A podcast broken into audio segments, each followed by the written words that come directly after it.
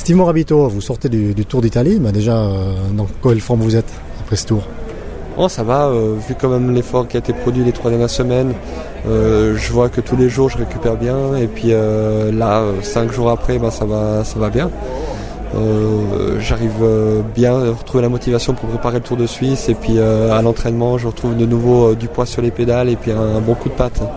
C'était le Tour d'Italie le, plus rapide de l'histoire, ça roulait vraiment vite alors c'est vrai que ça roulait vite. Après, euh, il y avait peut-être un petit peu moins de grands cols euh, et puis le mauvais temps, on n'a quasiment euh, pas vu.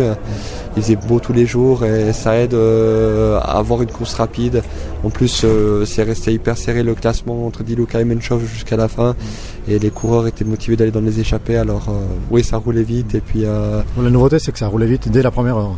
Bah oui, ça, roulait vite, un petit peu comme à ce qui paraît autour. Euh, les 50 ou 70 premiers kilomètres pour aller chercher l'échappée.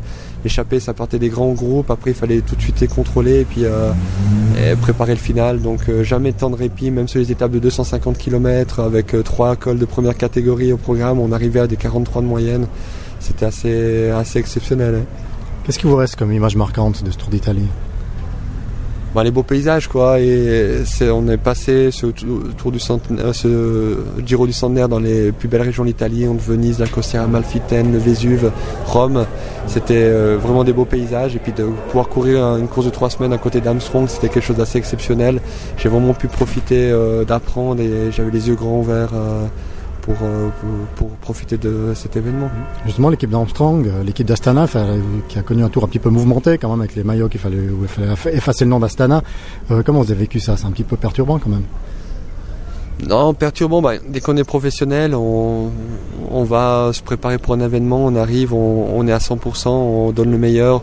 Ensuite, ces histoires-là, c'est vraiment des histoires de managers, d'agents et puis de, de directeurs sportifs tout de suite, euh, que ce soit Brunel ou Armstrong, on, dit qu'il fallait pas s'inquiéter, qu'ils avaient des solutions dans, au, cas où ça, ça irait mal et euh, qu'il fallait leur faire confiance. On les a fait confiance et puis euh, on a pu se concentrer à 100% pour la course. Et cette histoire de changer les maillots, c'était quelque chose de, finalement d'assez rigolo parce qu'en deux jours, ils ont tout refait faire les maillots. On a reçu nouveau la, la, la, la, la tenue série limitée. Et c'était quelque chose d'assez exceptionnel, ça a fait jaser le peloton et c'était un bon petit clin d'œil pour montrer que le travail, nous, on le respectait comme notre partie du contrat et qu'on ne courait pas gratuit. Armstrong, justement, enfin, je pose la question tout à l'heure à, Bernard Hinault, qui pour lui, Armstrong n'est pas monté en puissance sur toute l'Italie. Vous avez roulé avec lui trois semaines. Comment vous avez comment vous l'avez vu évoluer? Ah, Moi, je peux que contredire. Euh, la première semaine, euh, il arrivait vraiment avec un monde de compétition qu'il avait déjà dû ses trois, trois ans d'inactivité et puis à sa clavicule cassée. Mais euh, j'ai vu vraiment tous les jours euh, un coureur qui récupérait très très bien et puis euh, la dernière semaine où il avait vraiment envie de envie toujours de courir et d'attaquer. Il est passé d'une deux fois à l'offensive et moi je trouvais qu'il s'améliorait vraiment par rapport aux autres qui, qui, perdaient, qui perdaient de la forme. Pourtant, revenir après trois ans, on va parler d'inactivité complète, là, qui a fait des marathons et des, a maintenu un petit peu, mais revenir après trois ans sans compétition, après une fracture de clavicule, ça paraît juste incroyable. Ouais, ça paraît incroyable, mais après on voit euh, en course, c'est un gars qui est, exceptionnel euh, au niveau de la, de la rigueur, euh, dans l'alimentation, dans le stretching, dans, la gestion de son temps de, son temps de repos après la, course.